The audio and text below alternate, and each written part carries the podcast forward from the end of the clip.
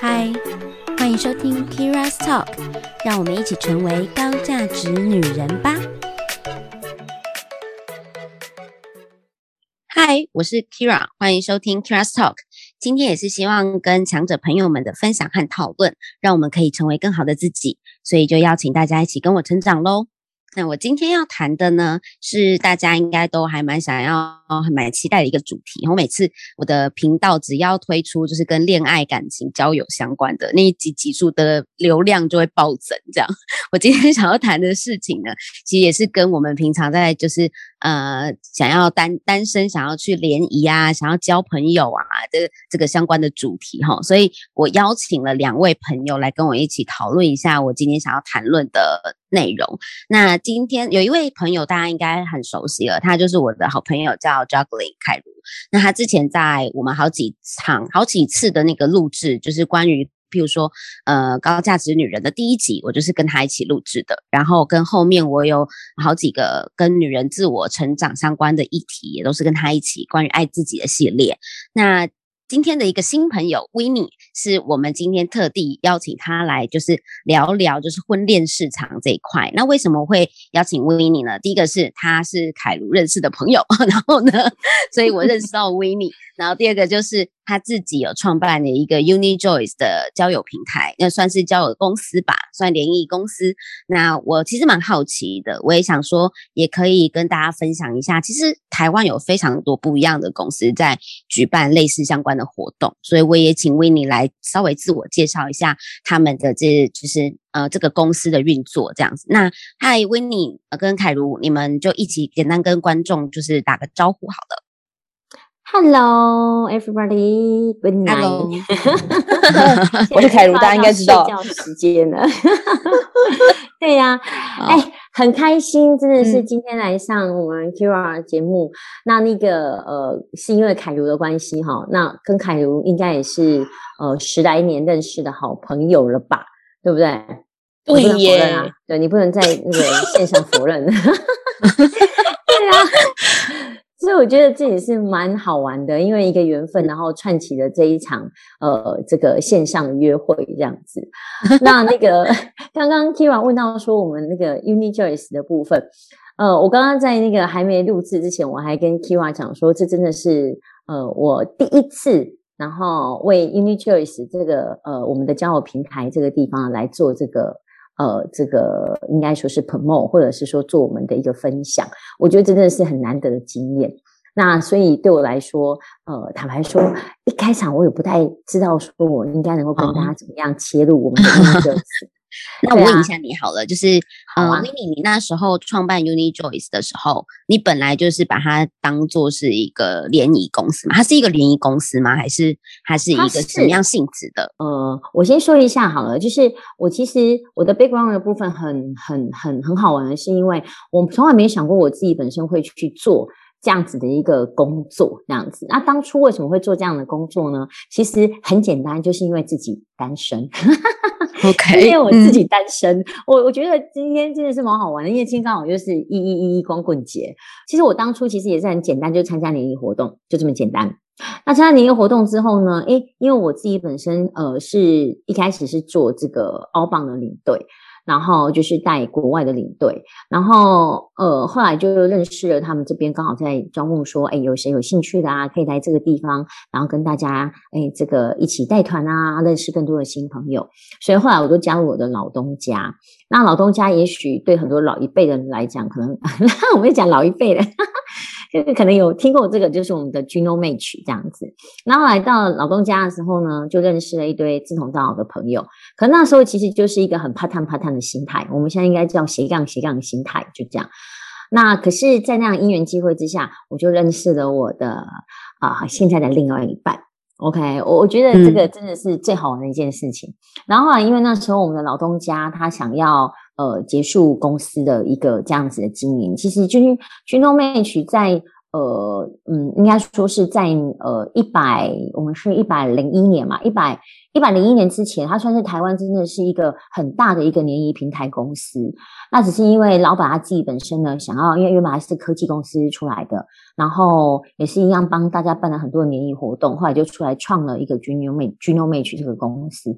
可是到后来，因为他自己本身也想要回归到科技产业去，所以后来就想要说就把它 close 掉。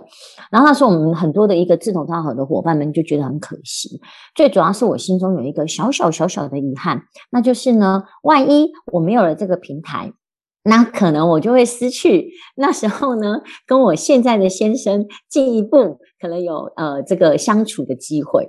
然后那时候我先生就跟我讲说，诶，那既然不然这样好，我们就跟几个志同道合的朋友，然后呢就来继续把这样子的一个联谊的一个活动，继续的把它给延续下去。所以后来，呃，坦白说，我的私心只是想要黏住我先生而已。所以呢，那时候我在这种情况之下，就想说，好啊，好啊，好啊，好啊，当然好，当然好，对不对？然后接下来我就，哎，就跟他，然后还有跟一群人，就这样莫名其妙的，我们就创立了我们的 UniJoyce。OK，对，所以公司主要做的是办联谊活动。嗯这件事情对，对不对？没有错，嗯，对。而且那时候我们其实一开始其实没有那么的限定，想要说办联谊活动。我们一开始的限定其实想要办各式各样的活动。其实跟我们的观众可以分享一下，UniJoyce 它的名字其实就叫做有你就有意思。当初我们在设想这个主题的时候，其实我们就是很希望说，因为我们办了很多的活动，然后让大家很多人参与，然后就会让你的生活更有意识。OK，那所以那时候就有这样子的一个想法。嗯、可是那时候因为一开始我们大家都是斜杠的身份，每一个人其实他自己的各行各业里面都有自己的一个工作存在，所以那时候来创办 UniJoyce 的时候，其实对我们大家来讲，其实都是一个嗯，大家在工作之余，然后呢分享。呃，付出更多的大家其他的一个时间，然后来做的一件事情。所以后来我们就锁定说，那既然那么多的活动，我们又不能太贪心，因为大家的时间成本其实是有限的。所以后来我们就想说，那就做我们自己本身觉得呃最浪漫的一件事情，就这样。所以后来那么多的活动当中，我们后来就选定了单身联谊活动。那最主要还是因为很温。嗯个人自己觉得，我自己是在联谊活动当中，或者是呃，因为联谊然后认识了呃，参加他后来的一个社呃，这个自工好的一个社团，然后后来才认识我先生。所以其实我就会觉得说，这是对我很有意义的一块。因为如果没有这一块的话，可能我就不会跟我先生从。结缘、结缘、结缘，然后到后来共创这样子的一个 UniJoyce，然后接下来走向我们现在人生的这个旅程，所以我觉得那是一个我们后来为什么会锁定做联谊活动很重要的原因。了解，嗯，那呃，我其实也蛮好奇，就是呃。我今天想要讨论的主题，其实是因为，呃，我我们都在这个婚恋市场中有一段时间，然后我自己现在单身，然后凯如有伴有有伴侣，然后，嗯、呃，Winnie 已经结婚，好、哦，这样应该是这样的状态。好，那我们我们三个人在观察这个婚恋市场，应该会有一些不一样的角度。也许，嗯、呃，我想说，也请 Winnie 来聊聊，就是，哎，你觉得？为什么现在这样的这样的社会啊？我们现在这样的一个社会，跟过去你办 UniJoyce 哈一开始的时候，你觉得在婚恋市场中有没有什么差别，或是你观察到有没有什么样不一样的变动？嗯哼，我觉得这其实是一个很好的分享哎、因为 UniJoyce 其实在呃这个婚恋的一个这样子的一个平台的推动上，我们其实已经很长一段时间了。如果你说人生有多少个十年？你看，我们从一百零一年一直到现在一百一十年，我们即将跨越到我们的第十年。所以，其实上我们的平台在这个年谊的一个活动当中，其实我们呃投入了非常非常的多，不只是我，还有我们的所有的一个团队的部分。我觉得其实都是很大的投入。可是你想想看，这一路走来，其实已经十年了。我今天还读到一个很好玩的文章，他说十年前，OK，那。大家的一个，我看内政部的调查嘛，就大概十年前的时候，大家每个人结婚的年龄层呢，大概就落在平均哈、哦，大概就是三十、三十一岁这样子。嗯、然后呢，等到我们过了这十年之后呢，我们到现在，我们的结婚的平均年龄层已经落到了我们的三十四、三十三岁，OK 这个地方哦，平均增加三到四岁耶。对，没错，那好像蛮多的吼。还蛮多的，呃，当然各县市之间有一些差异啦。那你可以很观察得到，就是越是都市的城市，其实基本上它的晚婚的一个情况就越明显。哦，我觉得在都市太久了啦。嗯，对，我也是这么觉得。我们到乡下去好了，乡下结婚的比较 蛮有趣的耶，这观察很有趣。对啊，所以我今天刚好又读到了这篇文章，我就觉得说，哎，读到了这份资料，我就真的会深深的觉得，因为我们大家其实都是算是都会女子啊，那所以在这样子的这十年当中，其实我也慢慢的看到说，呃，我们当年创办的这个公司，他想要做的一些活动，可能来到十年之后，在大家不断这十年之内，我觉得一个最大的变化就是交友软体不断的出现。对，嗯，真的是如此。因为十年前其实大家没有那么多的交友软体，我记得那时候最夯的可能就是爱情公寓之类的，就是这样。哦，对对对，哎，你们用过吗？爱情公寓？哎，可以说我们用过。我其实 哎，我我认真小时候的时候，小时候有用过。我们要说我们小时候，对，没有错，有有有有用过，有登录过，可是真的没有很认真使用，哎。对，那时候去就是呃很很很很新的一种方式，大家去认识朋友。嗯、可是对于我们现在来讲，其实我们都已经很习惯在网络上，在 App 上面，然后认识呃更多的一个新朋友。没错，对，嗯、因为大家其实，在十年前的时候，我们的虚拟世界其实没有那么的 popular。可是你看，十年后，嗯、其实我们大家很多人就会觉得，哎，那我想认识朋友，我去交友平台认识就可以啦。我其实不见得一定要参加我们的联谊活动。所以你觉得大家心态上是有改变，对不对？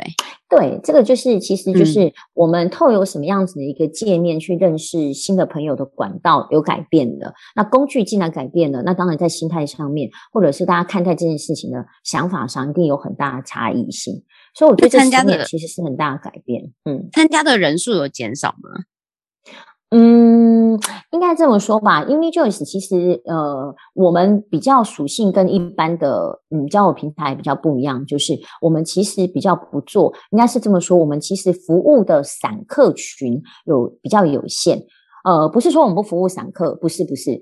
呃，其实大家其实都是散客。我所谓的散客的 观念，其实是来自于所谓的。呃，旅行团，哈、哦，旅行团，因为旅行团的部分会有所谓的团客跟散客这样子的概念。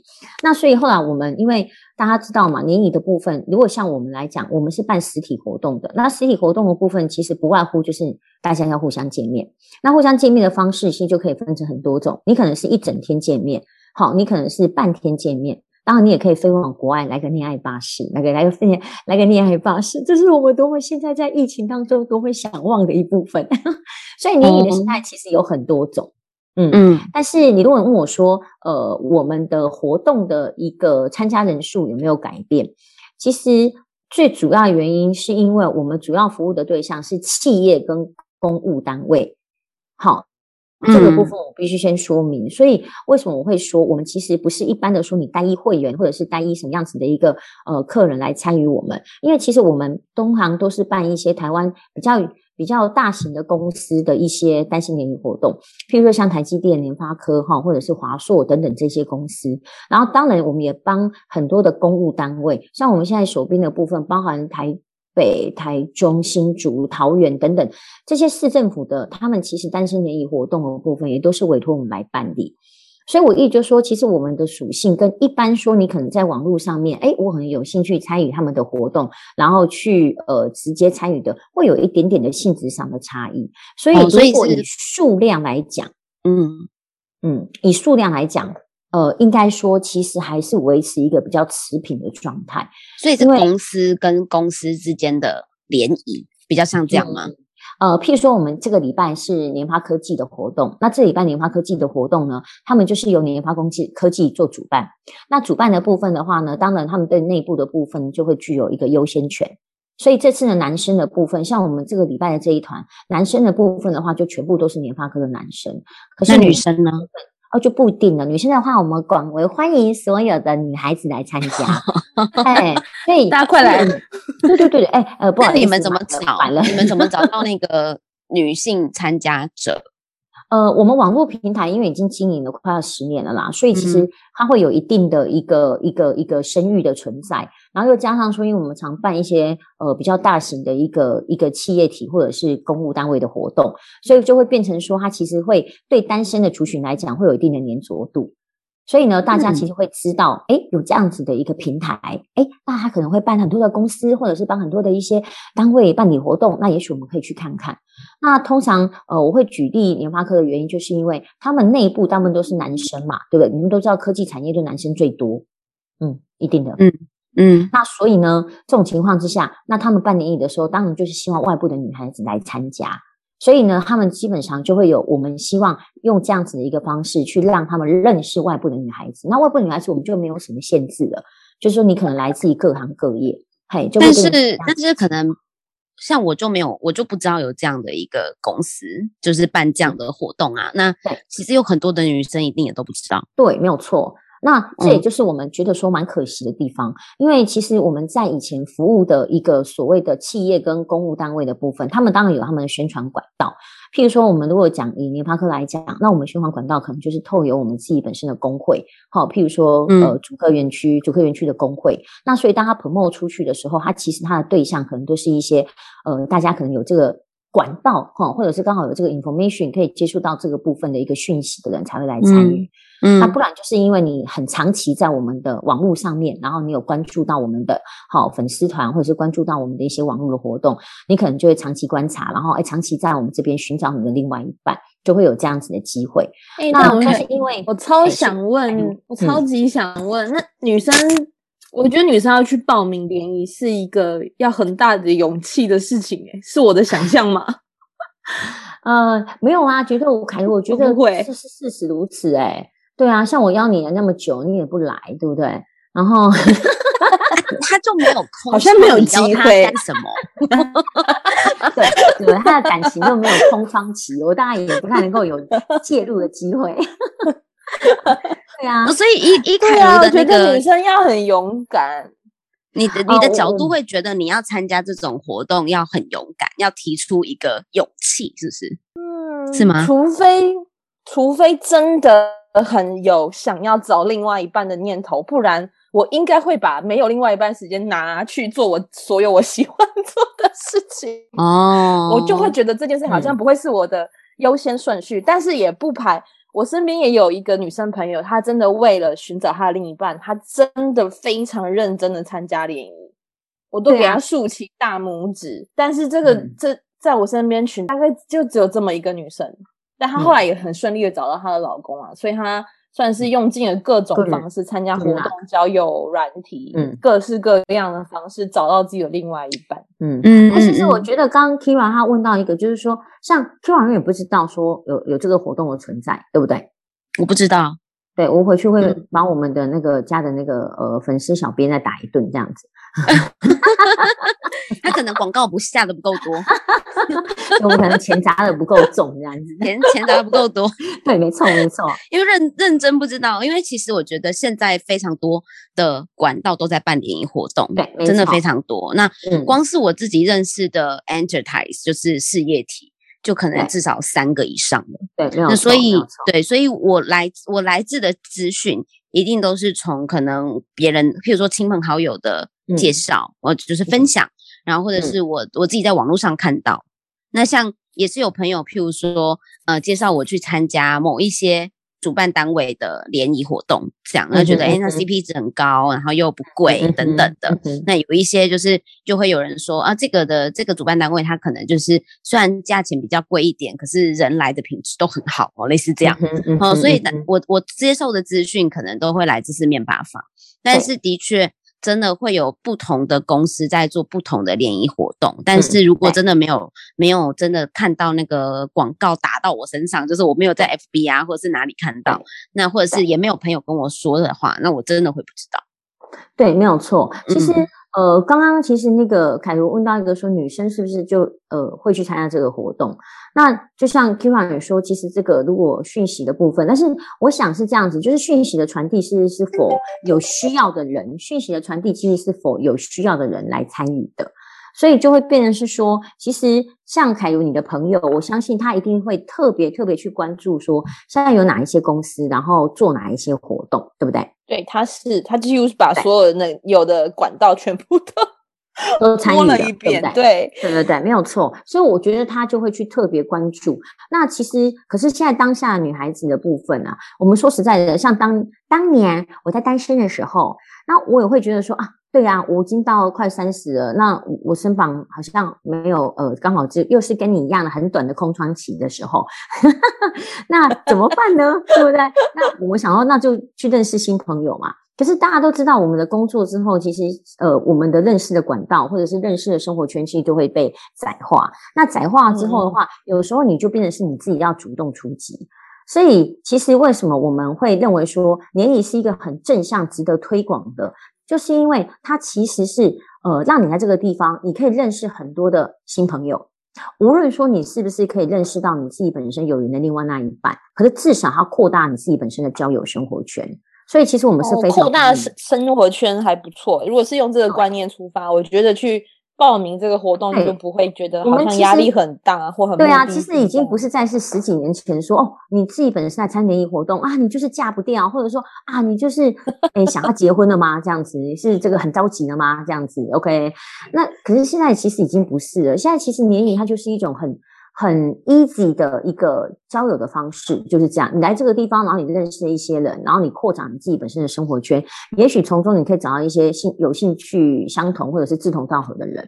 所以像这一次我们办理那个台中市民政局的活动，嗯、为什么民政局的活动他们这一次会特别从志同道合跟兴趣相同这几点去做切入？其实主要原因就在这个地方，因为大家会觉得说啊，联谊是一种很僵化的一种很刻板的印象，我来就是为了要结婚认识另外一半。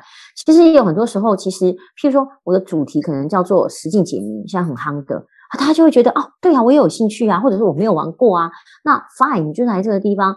呃，花一天的时间，那刚好跟一群想要一起玩的人，然后一起去玩这样子的一个实境解谜的游戏，或者是说我平常是很喜欢旅游的，哎，那刚好我也刚好在这个机会去认识一群，诶，我们可以一起下次也许有机会揪出去玩的人。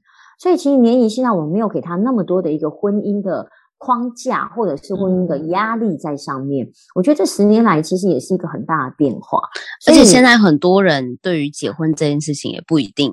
就是这么的 向往，嗯，对，没错，嗯、那个不一定那么向往，也不一定那么单身的女子，两位单身的女子，因为像 像我自己也会参加联谊活动啊，是，但是我参加联谊活动，我的目的就不是只是为了结婚这件事，因为结婚这这个东西对我来说它是可有可无的，嗯哼，就对我来说，我不一定需要结婚。但是我想要有另外一半，嗯、我觉得这是两件事情。对，对我我想要有伴侣，跟我、嗯、我想要结婚，这这是两、嗯、两个完全不同的概念。所以我可以拥有一个伴侣，但我不一定要跟这个伴侣结婚，或是我也可以跟他结婚，这是有选择性的。所以，呃，如果跟着就是。嗯、呃，过去的那个传统的枷锁的话，这个压力也太大了吧？但是我难道对、啊、没错对，如果是因为这样子的话，那难怪很多人不想参加联谊，会觉得说，哦，我去是不是就一定是奔着结婚结婚去的？但事实上并不是啊，我就是来交个朋友。对啊，对啊，对啊。所以我觉得 Kyria 其实讲的很对，就是、嗯、呃，因为 Joyce 其实我们认为今天刚好是光棍节嘛，对不对？其实单身也是可以很快乐的，嗯。只是我们相信两个人可以更幸福，只要我觉得够认识自己。但是两个人够幸福，不见得是说呃你们呃一定要呃用婚姻的这样子的一个形式，OK？因为毕竟我们现在很多女孩子的想法跟我们的呃上个世代的一个呃父母亲的想法，可能在某些地方其实是有一些不同的差异性的。所以其实我觉得身边有个伴，这其实是幸福的。但是不见得是你要用什么样子的形式来把他们给包裹起来。是。那联谊其实它就是让你们有一些实体活动的部分，然后可以去认识这一些朋友。那我们平常从我们的工作的一些比较窄化的生活圈当中走出来，我觉得这其实是它很重要的一个一个情形，呃，很重要的一个一个一个一个，嗯，怎么讲，就是很大的一个价值的存在。所以我，我觉得凯如没有办法理解，就是 要去联谊这件事。你现在在发现我放空是不是？对，因为 因为凯如要把他拉进来，没有没 有，因为他就是不需要，你知道吗？所以他就会觉得说，嗯、如果要我真的是为了另外一半，要就是为了找一个伴侣去参加联谊这件事情，会觉得很累。哎，对，时间，时间，我觉得对凯文来讲，他可能会觉得说，哦，我把这个时间拿去做更有。价值，或是更有他想做的一些事情。因为价值的东西是取代于你自己本身个人的想法。对啊，那你会觉得说，哎，我把这个时间花在我觉得呃更棒的一些事情来去追求是很好的。我可能不会去追求这些东西。嗯，那但是我必须说，其实对呃我们一般的一个呃上班族来讲，我们的生活在某些地方。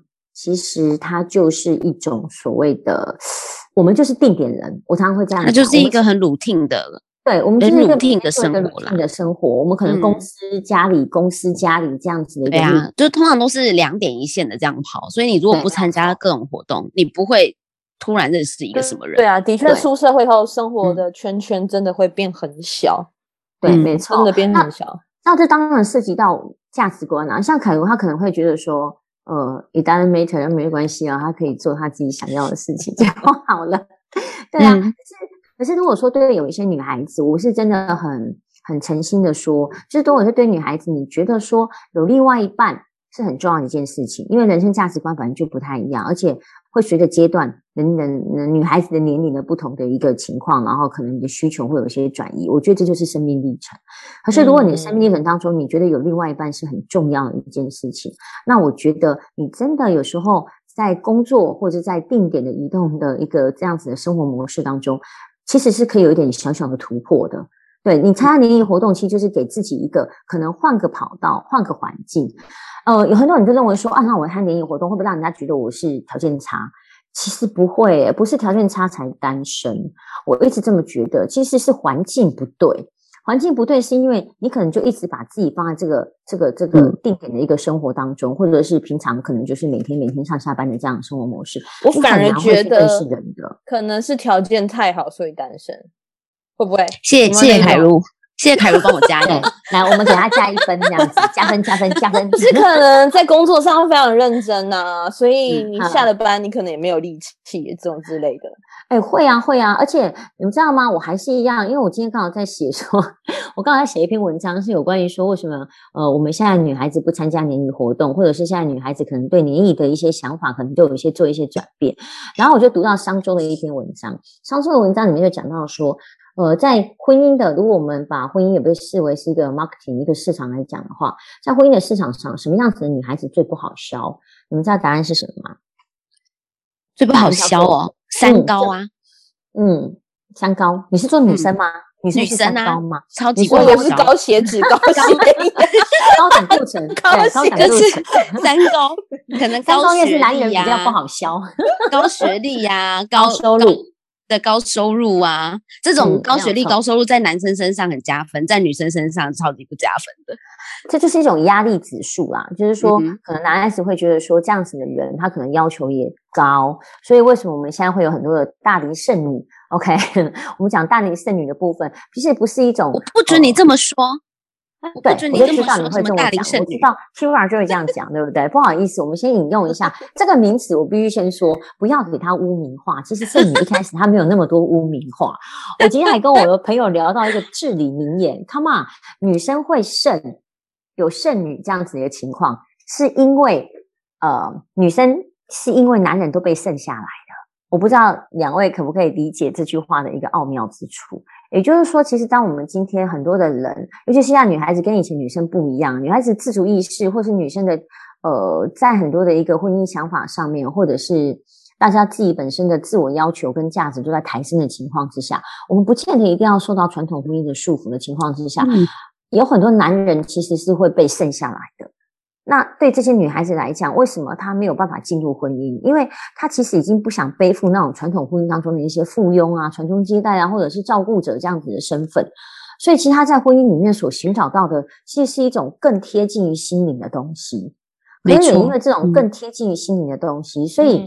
呃，他们看待另外一半的一个角色定位的东西，就会跟以前比较不一样。你可能可能需以前的人可能需要是一个婚姻里面的依附者，你需要人家照顾你，需要经济上的依靠或什么之类的。可是像这样，当女人已经不再是这样的角色的时候，我们对婚姻的需求其实就不太一样。你可能会期望的是找到一个更心灵性的呃另外一半，所以这个东西其实是会是一个很大的一个，可以沟通、可以聊得来的人。对，没错。那所以其实我会觉得说，呃，剩女大家给予她太多负面性的形象了。剩女有时候其实是一种自我选择，就像我们讲单身，有时候其实也是一种自我选择。她不见得说一定是因为我没有条件，啊、我条件不好了，或者是说，呃，我自己呃这个这个嗯被市场上淘汰下来的，然后我才会选择单身。其实也不一定。我我我觉得啦，我觉得女生在这样的一个亚洲社会的。呃，框架之下真的是比较有压力，就是可能大家面对世俗的那种眼光，那可能大家会觉得说，哎，你怎么这个年纪了，怎么还没有一个对象？就会有那样子的世俗压力的存在。那大家想想看，同样的、同样的这样的一个岁数的男生，他就比较不会有这样的压力。嗯，可能。对，嗯、就譬如说，同样是三十五岁的男生跟女生，他要背负的压力指标可能就不太一样。那女生要背负的可能是，哎、嗯，你怎么还没有另外一半？怎么还没有打算赶快找个人结婚嫁了？这样。那、嗯、对于男人呢？男人可能就会觉得，哦，你三十五岁了，你怎么还没有房没有车？你怎么还就是没有办法扛起？一就是看起一个家庭的一个的那个能力，好，你怎么没有？嗯、所以对于男人来说，嗯、他们的压力存在于这个社会给他们的枷锁是经济能力上的枷锁。他觉得男人应该要拥有这样的一个经济能力，那才能够怎么样怎么样怎么样。那所以他可能在三十五，对，才能够成家立业。那他可能在三十五岁的时候还在打拼的阶段，他单身，那可能家所有的世俗都会觉得没关系，他还在努力。为了他未来的着想，所以他还在事业上冲刺。他就算到了四十岁，都还是没问题的。可是女生就可能不是这样子的观观念或想法。对于大家，对于这样的一个刻板印象，都还是有的。会啊，其实我们都知道，说其实，在婚恋的这个呃 marketing 市场上的话，我们必须说，其实当女人的年龄层越来越大的时候，她其实，在呃，大家常常说嘛，剩女剩女，尤其是所谓的三十魔咒，很多人会觉得，当然我们现在可能要往后调，调到三十五了，OK，或者是 anyway，所以我一直就说，这个东西它其实是很很很值得我们自己本身再去做省思的，但是但是我们没有办法去改变，除非从我们自己改变我们自己的价值观。当你外在环境没有办法说，我们今天去挑战一些传统的价值观的时候，当我觉得我必须承认，这十年来大家的价值观已经在转换了，嗯。已经在转换了，嗯、就像其实我们说，我每一次年谊活动的时候，有时候我们会设计一些很好玩的桥段。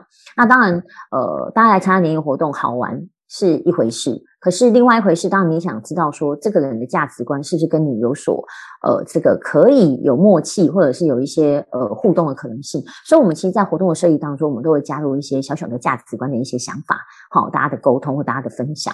那我们在十年前的时候，我们大概问了一个题目，我觉得那时候我记得十年前好像有一个叫“败犬女王”很红嘛，对不对？嗯，那线下多少人？哇，有这样的差距的哇，这样子大家可以接受年龄比你大的姐姐，对不对？姐弟恋。那那时候我们一般我们会问说，现场的男孩子，你可不可以接受姐弟恋的时候，我们发现到十年后跟十年前举手的男孩子，其实那个人数是在增加当中的。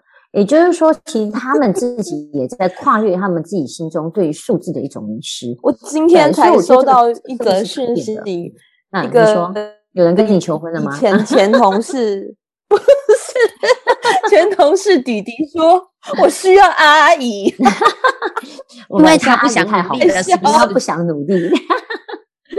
现在现在不想人生怎么这么困难？工作怎么这么困难？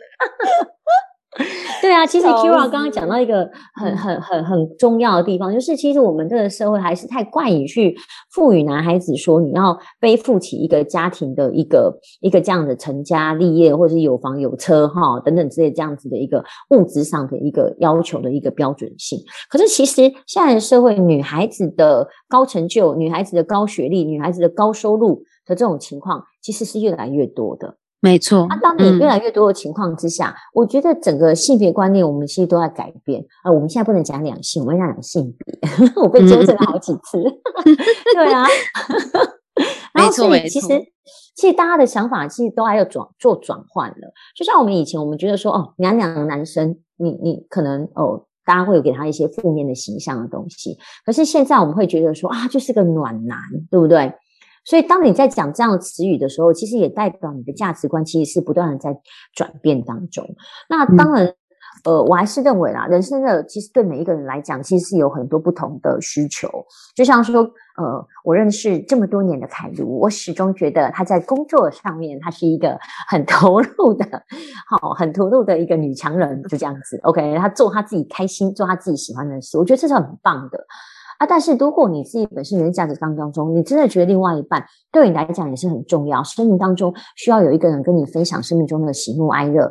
好，点点滴滴，那会让你的生命更有价值的。那我觉得不妨真的，你就给自己一点机会，然后来参加一些实体的活动，或者是交友软体无所谓。总而言之呢，就是要好好的去认识一些人，那你才可能让你在这样子的一个参与当中，然后有机会去可能找到你自己本身比较有可能在一起，呃，走上你人生另外一半的的这样子的一个可能性。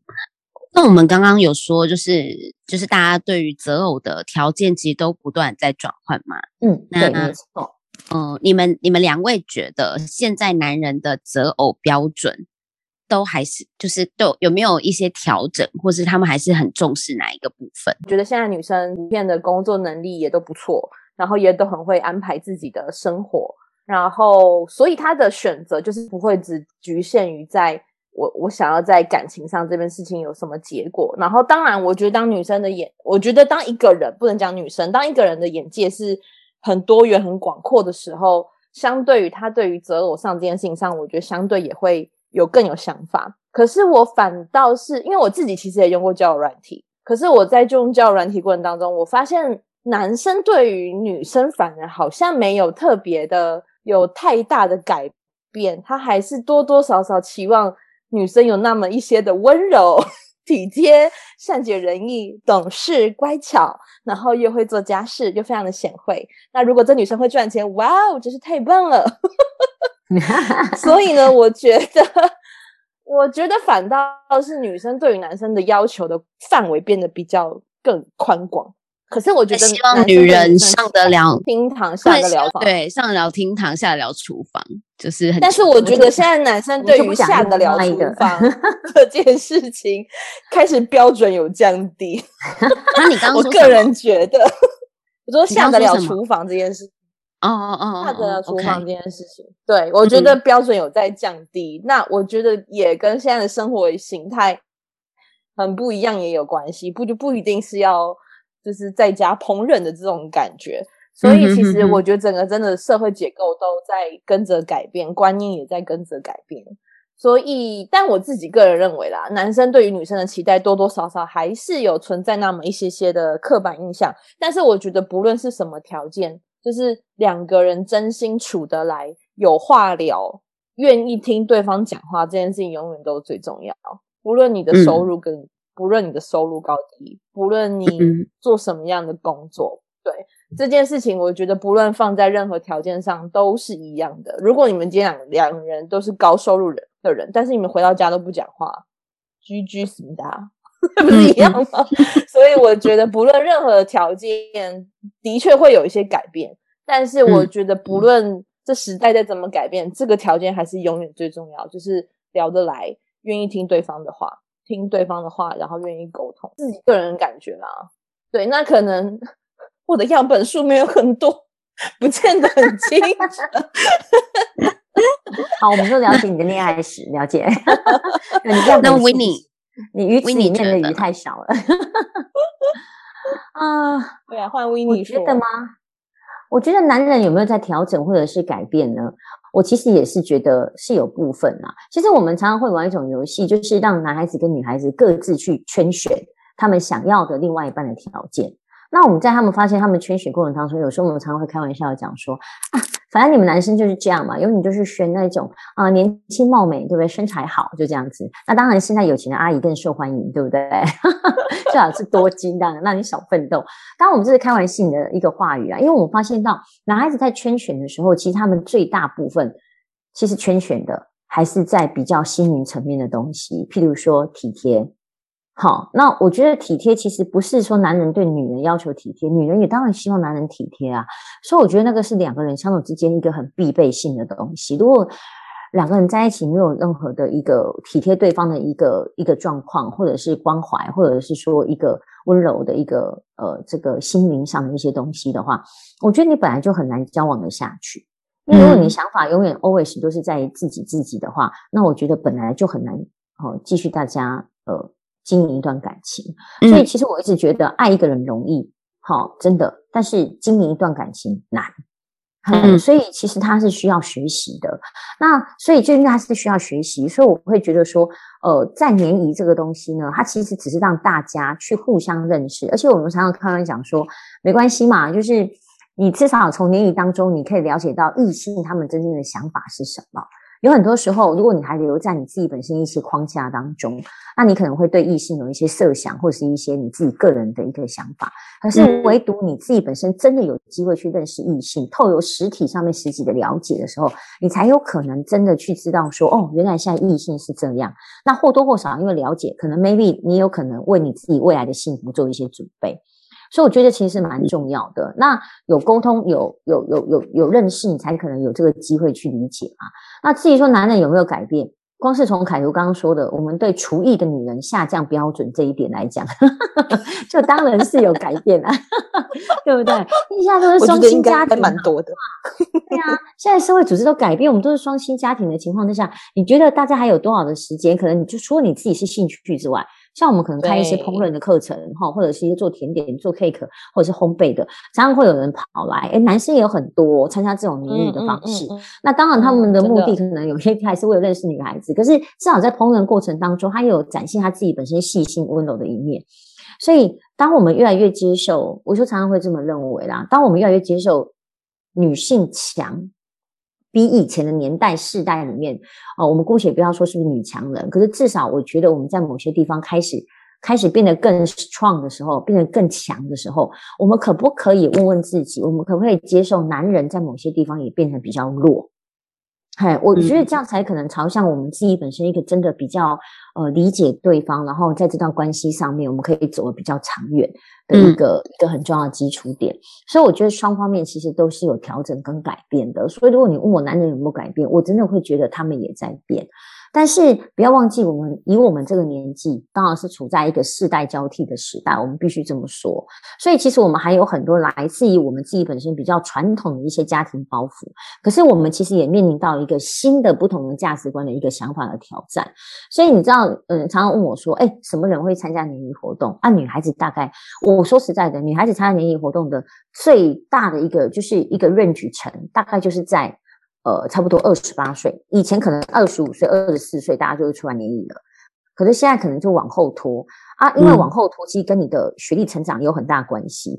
我我们今天看那个呃这个分析数字，对不对？上面也是讲到，就说基本上就是因为我们现在女人的高学历越来越高，你像你读完硕士，你几岁了？你再拼个事业，你几岁了？你不晚婚都很难。所以基本上真的是如此。所以当你越来越晚婚的时候，呃。你你当然可能就面临到很多的一个一个想法上的调整啊，我必须这么说。那所以其实你在说以前的价值观，再来衡量现在的女人，我觉得那个其实是一个很大的谬失。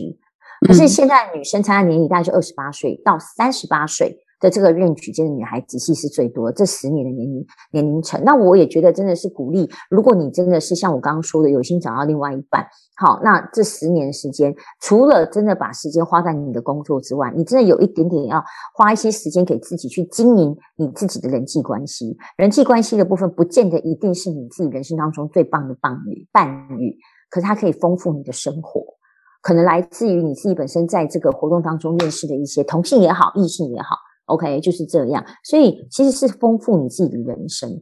那当然，三十八岁之后的女孩子呢，我必须说，三十八到五十，Kira，你刚刚问到一个很尖锐的问题，就是 当我们就是当女孩子年龄层越来越大的时候，是不是在市场，在我们婚姻上，身边的这个市场的条件就会越来越下降？我必须说，这个是没有办法的一件事情，因为这就是生物学嘛，对不对？我们坦白讲，这就是生物学。因为对很多男孩子来讲，当他们自己本身还是留有很多我必须要传宗接代的这样子的一个生育压力的时候，像我自己就认识一个男孩子，他很优秀，但是他一直告诉我说，他只认识呃大概呃就是那嗯。他是七十五年次的男孩子，然后呢，七十五年次的男生嘛，也差不多到适婚的年纪了。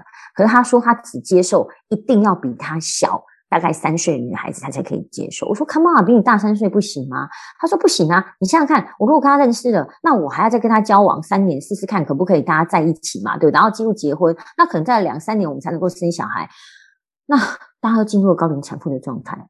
所以我觉得生物的这个东西是女孩子真的很难去摆脱的，嗯，但是这就是我讲的，大家想法心态都在改变。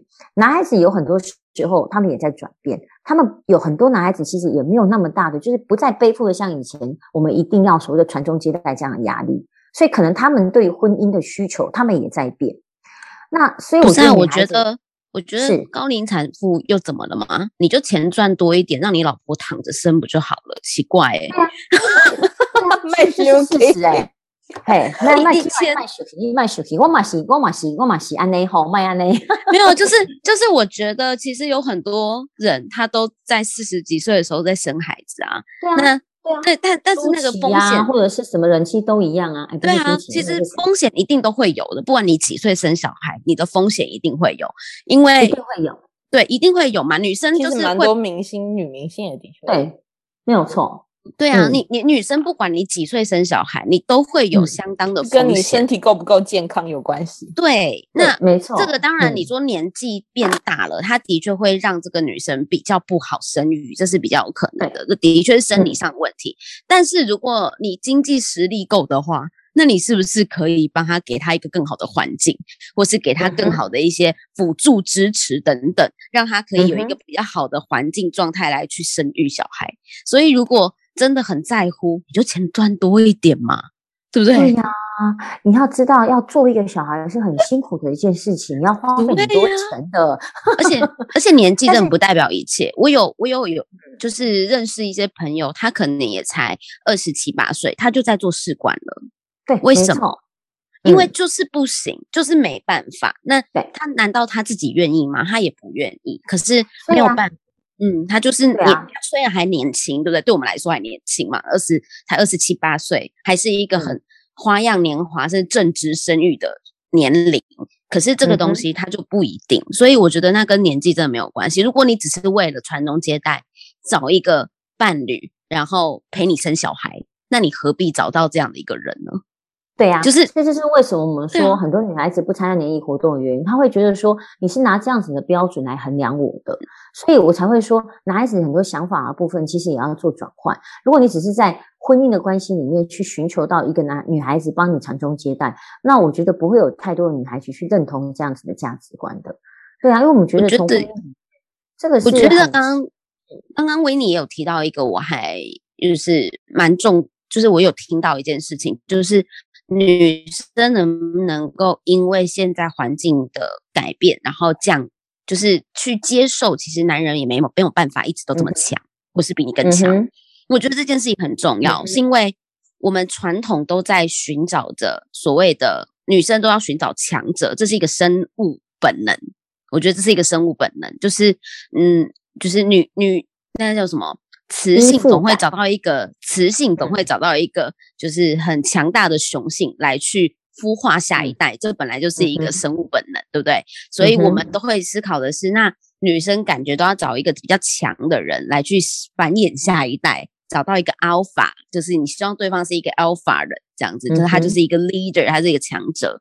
但是我们现在每一个女生，她其实本人就可以。好好的生活了，他就不需要再去依附某一个人或是某一个强者。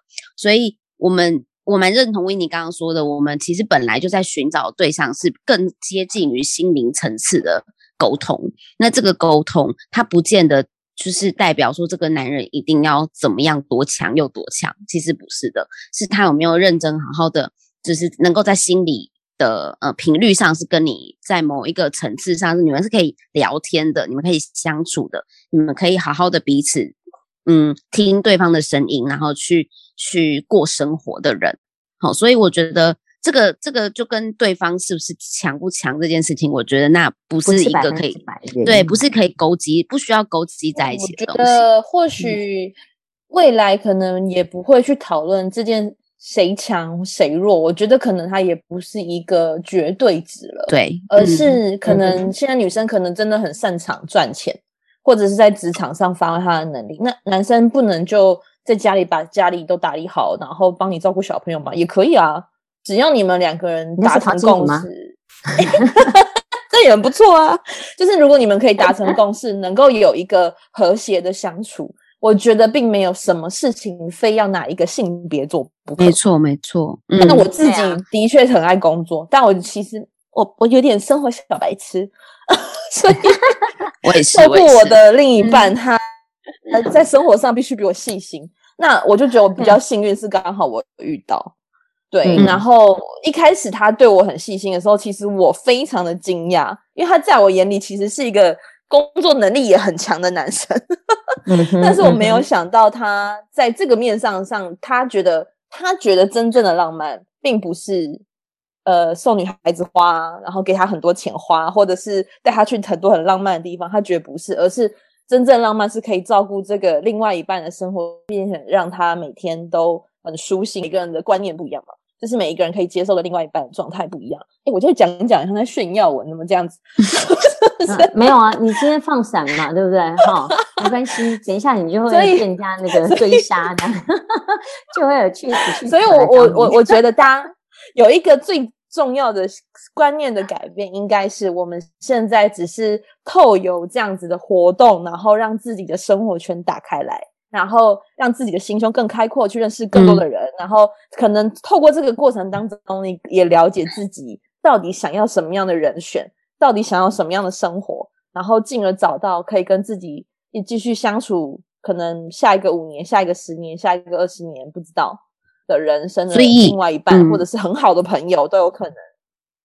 所以我其实也想要呼吁，就是真的，呃，大家都一定都是一个条件很好的的人，这样，那我们真的不用去追求，你一定要找到一个跟你你自己所认知跟你。实力匹配，或者是比你更强的，就是大家不要有这个框架在。因为我我有发现，其实蛮多条件非常好的女生，她们还是会说希望就是对方在某一些，譬如说经济实力上啊，工作能力上啊，然后或者是、嗯、对对对，嗯、要想要找到一个比他强的人，比他厉害的人，嗯、因为不强他就看不上眼，他就觉得他对对方会没有感觉等等的。嗯、那。我我其实就会觉得那是因为某些框架把他框住了，所以他自己有意识的想要去筛选出这类型的人。可是其实大家好好思考一下，我们的年纪还是我们的的那个我们的那个最大的败笔，你知道吗？就是我们已经年龄已经。大在那了，好不好？大在那了，我们也没有办法跟年轻小美眉们去做比较，这样子更无法再更年轻美丽。你做再多医美，你的生理状况还是没办法比年轻美眉更好嘛，对不对？所以呢，嗯、呃，我觉得很多时候是我们的条件虽然还行，还可以，但是也没有真的厉害到你真的只能找到那群人才能够跟你匹配，也不是这样子的，就是就是他们。太过有自信吗？我我这么说，就是太过有自信，欸、然后让自己就就是让自己觉得他就只能够找这些人。可是这些人明明，其实 Kira，我我我蛮认同你所讲的。其实我觉得，嗯、就像我刚刚说的，当我们今天在想说，哎，那男人的价值观是不是有所调整跟改变的时候，我觉得这蛮重要的。你知道那个呃，我刚刚不是提到那个商周的文章吗？商周文章里面有一个蛮好玩的，你知道吗？叫做什么叫做最难嫁掉的女生类型？很多人可能会想说啊，他就是很丑啊，就是怎么样，脾气不好啊，对不对？可是其实你知道吗？他们做了这个调查之后，他们发现到最难见到的女生类型其实是长相不怎么差，条件也不错，人也蛮好相处的。OK，完了完了，我的凯图一直在点头，对不对？的女生最难嫁掉。那那时候我看到这个标题的时候，我其实就是满点 surprise，就是 why 为什么我们会有长相不差，然后条件也不错，很好相处啊，也都很好啊，对不对？其实我觉得在座我们三个应该都还蛮符合这个类型的。看，就所谓市场上的八十分女生嘛，不就是这样吗？市场上的八十分的女生，嗯、所以其实就是因为我们到一个八十分的，你可能今天会觉得说啊，男人就要九十分。你可能才能够匹配起你的条件，不要讲匹配好了，应该说你至少在自己心理层面上面，你会觉得说，诶，他这样才能够诶，才是你想要的一个对象，所以你会有这样子的一个迷失点的存在。可是，如果我们今天真的是想要在有另外一半的一个这样子的感情生活当中，我们其实要的是一种心灵层面的照顾，或者是说我们的互相之间的互动感，让我们是舒服的，让我们是满足的。那有很多时候，我们就必须要问问自己，对这些所谓的实际的现实条件的存在的这一些标准，它是一定有绝对的必要性吗？或者是它是绝对有一定的衡量，他这个人是不是适合跟你在一起的一个基本的必要条件吗？我觉得这是我们自己要扪心自问的。嗯、就像有时候我问，呃，譬如说我我以前在我们呃在联谊活动当中，有时会看到一些女孩子其实是很积极的，常常我们有很多的活动她都会参加。那我个人也觉得她条条件很好啊，长相也不错啊，人也很好相处啊。那有一次我就跟她问她说：“诶，那你你认识了那么多的男孩子？”嗯，难道都没有你喜欢、心动的吗？然后就告诉我说，嗯，有一点很困难的地方，因为我现在月薪已经十万了，所以呢，我当然寄望我的另外一半的条件，他可能是跟我可以在这个地方相比拟，或者是说至少，不要说超越，至少是可以呃，两边是可以呃，在一个 balance 上面的，就这样子一个平衡感上面的。但是我就会问他说：“那你想要从婚姻里面所获得的，或者说另外一半的一个交往当中所获得的是这种经济的互补吗？还是你们之间情感的一个沟通的一个层面的东西？”所以，呃，我我觉得这个东西是我们自己要问问自己的。如果你所谓的八十分的女孩，你也要问问自己。为什么你在每一次一次又一次的联谊当中，你可能会遭遇到一些挫折，甚至你认识那么多人，你会觉得说啊，怎么回事？比我条件差的女孩子她也就嫁了，或者是比我大的女生她也都嫁了，是怎么回事？难道我遇不到我自己心意中的对象吗？我自己也曾经问过我自己的这个问题，因为到了一个适婚年纪，我相信所有的女孩子，其实大部分女孩子都会问自己这个问题。那所以你就要回头去思考的是，到底是不是我们自己本身也有我们自己的迷失点的存在？所以刚刚 Kira 讲的八十分的女生也好，或者是呃这个商周所评比的这个所谓的最难嫁掉的女生也好，我觉得其实都应该回归到自己女生自己问的，在感情里面你到底最想要的是什么？没错。我很我很 open 的跟大家讲，其实我的老公是我自己追来的。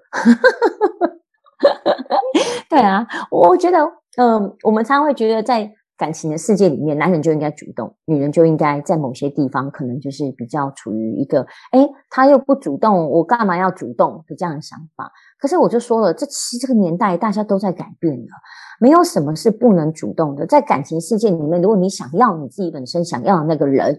或是那一种感情的一个类型，那你自己就要主动追求。所以，呃呃，当初我我的呃安娜达，她基本上也是啊。那时候她还在呃试着跟很多女生交往的时候，呵 呵试着认识很多女生。她可能还没有决定她自己想要哪一个女孩子，那她刚好还是在处于她自己本身想要认识很多女生的阶段。那其实我很欣赏我阿娜达一个很重要的特质，我因为我觉得在场的三位，我们包含我自己，包含 Kira，包含凯莉都一样。我相信我们对工作能力上面的一个导向是很明确的，我们很清楚知道自己未来要什么，我们也很投入我们自己的工作，嗯、我们也很满足于我们自己本身工作的成就。但是在心灵的层面的东西，呃，我我我必须不得不说，女生在心灵层面的东西，我们有很多时候还是一个希望被照顾的一个对象。那所以，男人的温柔体贴，哈，基本上在某些地方，其实比他的有钱有价值，呃，有钱或者是你所谓的呃这个富裕，哈，这这种东西，或者是你的职业的导向的东西，像台积电、挖科这样职业导向的东西，它其实是更重要的。没错。嗯，所以这个东西其实也是我我要跟所有很多女孩子分享的，因为像我每次带活动结束的时候，我就会跟所有在座的女孩子讲说，当然联谊是很匆促的，联谊只有一天认识，甚至你只有半天的一个这样子的午茶联谊或等等之类的，甚至有呃，当然不好意思，我们比较不走 speed dating 的情况，因为我们都希望大家透过一个活动，至少有最基本的你可以认识这个人，所以我们都希望把他的时间拉长一点点，或是透过一些组别的活动，让他有机会可以互相认识对方。那可是你再怎么样有这些活动的互动，你还是只有半天或一整天的时间。所以我常常会跟女孩子讲说，如果你真的有机会，这男生也真的鼓起勇气了，他不再是当草食男了，真的约你了，那你至少要给他一个机会，跟他出去聊聊，对不对？啊，也许你当初呃联谊活动当中你并没有看对眼，那可是因为你出去的这一次，你给他一个机会，其实也给你自己一个机会，而且甚至有很多时候，其实在我们呃在我们的那个联谊活动当中，不乏是那一种。呃，丘比特角色的，就是你可能在这边认识一些朋友，还有带你去认识一些朋友。哦，come on，你的缘分就来了，对不对？所以这个人其实是你的丘比特，所以你也在联谊活动当中，你也可以认识你的丘比特，不管是同性或异性。所以我觉得这个东西其实是很棒的一个一个一个一个人生的一个方向跟态度啦。所以我必须说，你要问问你自己，你想要在另外一半的一个感情追求当中，你想要的是什么类型？这也是我们女孩子要深深问问自己的。嗯，好哦，好，谢谢 Winnie 的分享。就是 Winnie 其实他有非常多的呃感想想要跟大家分享啦，所以有很多的心得。这样好，那。想说，Winnie 是不是最近要办一个活动？然后你要顺便跟大家分享一下最近的活动。对，其实，在我们的一个呃这个活动当中，其实蛮多的。我们刚刚其实一开始我也不好意思带入工商工商广告时间这样，你就简单的分享。反正我要做 ending 了啦，所以就差不多。对啊，其实我们现在最近呃，应该说比较热门办理的，在我们的一个 ending 的时候，我跟跟大家 promote 就是台中，因为其实北部的活动哦，相对的比中部跟南部的活动来得多。我说实在，这是事实。那所以难得我们自己本身在岁末年终的时候，我们中台湾的部分的朋友们，对不对？刚好有这么一个活动，叫台中够幸福。那活动，而且我非常欣赏台中够幸福里面提到一个 idea，就是找到你志同道合的朋友。那刚好这次他们的活动大使又是郭彦君，然后 我那次跟彦君聊天的时候就说：“对对对，我就是找到我志同道合的另外一半。”所以我觉得其实不妨你自己本身如果诶对某一些主题有兴趣，旅游、实景解谜，或者是我们所谓的旅行，好，或者是电影，好，OK 这种东西的话，那其实你可以试着去在这个过程当中去认识一些新的伙伴、新的朋友，然后开展一下自己的生活圈。所以如果有兴趣的话，可以搜寻一下我们的台中够幸福，OK？那这样子的话，呃，希望你可以给自己好一天的时间，好让自己有机会去走出去，那心也可以放得开。那我非常相信，你要的幸福其实是藏在你不要的改变当中。哎呦，谢谢 Winnie 今天的分享，然后也谢谢凯如陪我们一起聊天。那我希望大家今天的这个，呃，有一些收获啦。虽然我们谈的内容可能之前我在不同的集数都有稍微聊到，但我觉得最重要的就是大家敞开心胸去认识新朋友。那也许你的缘分就会从这些认识新朋友的过程中，那慢慢的就是向你靠近。所以我期待大家的是，在各种收听不同的节目的时候，其实也在开阔自己，呃，不一样的思维，让自己思维更开阔之后，你才会有，呃，更好的一些怎么讲缘分出现。那这些缘分可能是在。你转变了以后，你改变自己的想法之后，它会慢慢的显现到你的眼前。那也祝福大家。那因为今天呢是呃一一一光棍节，好，所以 不行，我们要从对，我们要我们要进入脱光族。对，对，对，我们要在这个特殊的节日，祝福大家都能够找到呃适合自己，然后美好的另外一半。好不好？谢谢大家。嗯、那我们今天的节目就到这里，那、嗯、大家晚安喽、嗯。谢谢 Kira，拜拜谢谢凯如给我们这个机会分享，拜拜。